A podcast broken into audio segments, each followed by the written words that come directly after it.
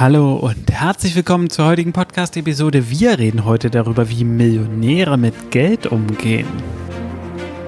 Herzlich willkommen im Podcast Challenger Strategien für Millionäre von Benjamin Michels. Benjamin ist strategischer Berater für Millionäre und dein Impulsgeber rund um Strategien, Mindset und Ziele für echten Erfolg und nachhaltiges Wachstum. Erweitere deine Denkweisen und finde die Klarheit, die du brauchst, um die wichtigen Entscheidungen in deinem Leben treffen zu können. Benjamin zeigt dir, wie du deine eigene Strategie immer wieder neu ausrichtest und mit Kraft, Energie und Klarheit in die Umsetzung kommst. Und jetzt viel Spaß mit Benjamin Michels. Ich finde, die erste Frage, die man in diesem Zusammenhang stellen muss, ist, was ist eigentlich ein Millionär?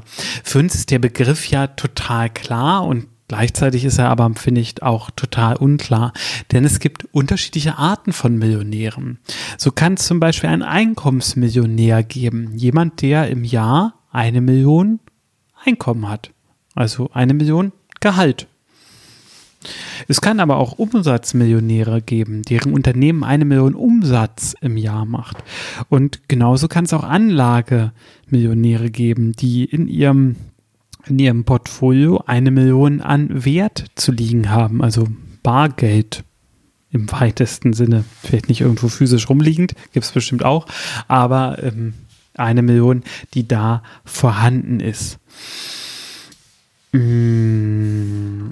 Warum macht das einen Unterschied? Weil die Höhe des verfügbaren Geldes ähm, das Leben ja auch so ein bisschen mitbestimmt. Und es macht ja einen Unterschied, ob ich jedes Jahr wieder eine Million generiere in Nettoeinkommen oder ob mein Unternehmen eine Million Umsatz macht, wo ja nicht eine Million Gewinn bei rauskommen wird, oder ob ich eine Million in Bar rumzuliegen habe, aber kein weiteres Geld generiere. Das heißt, da ist schon ein großer Unterschied zwischen, was da eigentlich läuft.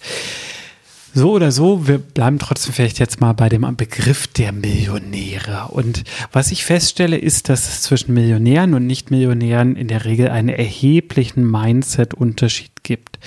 Und zwar nicht, dass die meisten Millionäre irgendwie krass abgehoben sind, sondern eher im Gegenteil. Sie sind nämlich oft als sehr bodenständige Menschen wahr, sehr bedachte Menschen, die fähig sind, strategische Entscheidungen zu treffen und ähm, die da schon ein anderes Mindset haben, auch schlechte Situationen nochmal länger auszuhalten und nicht ganz so krass vom, vom Moment getrieben sind.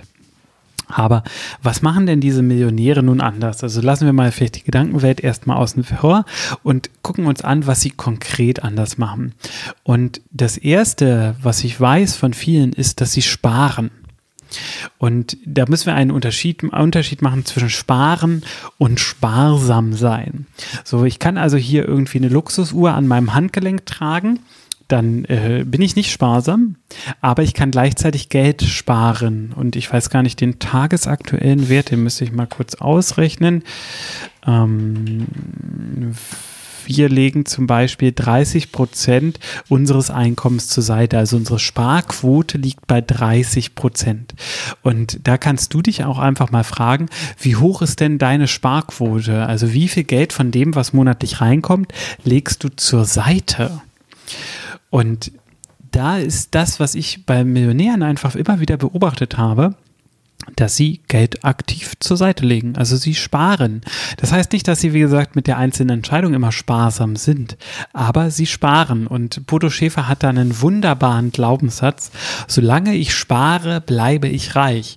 Und diesen Glaubenssatz finde ich ziemlich cool. Also klar, er ist auch limitierend, ohne Frage, aber er ist auch cool, weil so eine Sparquote kann dir unheimlich viel erschaffen. Also dadurch kannst du dir Sachen ermöglichen, das ist teilweise gar nicht zu glauben, nur dadurch, dass du eine vernünftige, eine vernünftige Sparquote hast. Und ganz viele Menschen haben einfach eine Sparquote von null. So, die legen gar nichts zurück, die haben gar kein Geld auf der hohen Kante und das ist natürlich auch so ein bisschen schockierend. Und du kannst auch deine absolute Sparquote ausrechnen. Du kannst ausrechnen, wie viel Geld hast du bisher netto verdient in deinem Leben und wie viel Geld hast du gerade auf der hohen Kante liegen. Das kann in Bargeld sein, das kann aber auch irgendwelches Eigentum sein, was dir gehört. Da musst du halt, wenn da Kredite noch drauf liegen, die Kredite abziehen. So. Und daraus ergibt sich deine Gesamtsparquote, die du bisher im Leben erreicht hast. Und wenn das über 5% liegt bei dir, dann ähm, echt Applaus, dann gehörst du schon zu den richtig krassen Leuten dazu. Und neben dem Sparen machen die Millionäre noch was anderes meiner Meinung nach, nämlich sie arbeiten strategisch. Das heißt, wir haben ähm, unsere operative Arbeit, das ist so das, was wir täglich tun. Wir haben taktische Arbeit, also unterschiedliche Schlachtfelder, auf denen wir unterwegs sind und für die wir Vorgehensweisen haben, zum Beispiel auf einem Facebook-Kanal oder in der Mitarbeiterführung, so. Und wir haben das Strategische, das ist das wirklich große oben von weg, die Gesamtausrichtung, der wir folgen. Und Millionäre, jedenfalls die, die mir begegnet sind, sind oft in der Lage, dieses Strategische zu sehen und danach zu handeln. Und das gepaart mit einer gewissen Ab äh, Abhängigkeit, würde ich schon sagen, mit einer gewissen Hartnäckigkeit, führt natürlich dazu, dass diese Dinge auch durchgezogen werden die dafür notwendig sind. Also die meisten Millionäre, die ich kenne, sind unheimlich hartnäckig und verbinden das aber auch gleichzeitig mit einer großen Ruhe und Gelassenheit. Also sie schaffen es, so einen gewissen inneren Frieden zu wahren und das hilft ihnen natürlich auch, diesen oft deutlich größeren Druck auszuhalten. Und ein weiterer wichtiger Aspekt ist Netzwerk. Das sind Menschen, die in der Lage sind, sich Netzwerke aufzubauen und oft auch über ein gutes Netzwerk verfügen. Also sie wissen immer, wen sie fragen können und sind auch bereit, sich Rat zu suchen. Das mache ich persönlich auch gerne. Wenn ich weiß, ich bin bei irgendwas nicht gut, dann suche ich mir die Person, die mir am besten das Wissen dazu vermitteln kann.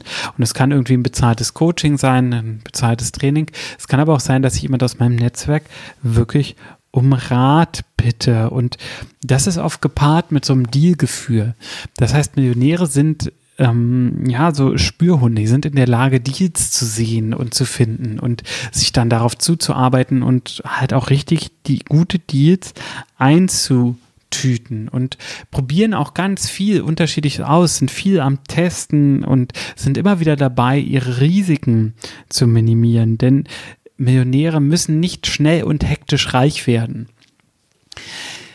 dieses schnell und hektisch sehe ich ganz oft. Da muss ganz schnell ganz viel Gewinn gemacht werden. Und da wird aber der Dauereffekt oft außer Acht gelassen, dass eine Kugel, die mit einer kontinuierlichen Geschwindigkeit rollt, oft weiter vorankommt als eine Kugel, der wir nur einen Kick geben. Das ist was, was ähm, viele erstaunlich schlecht begreifen. Sie wollen nur so einen Einmal-Kick geben und dann ganz viel raushaben.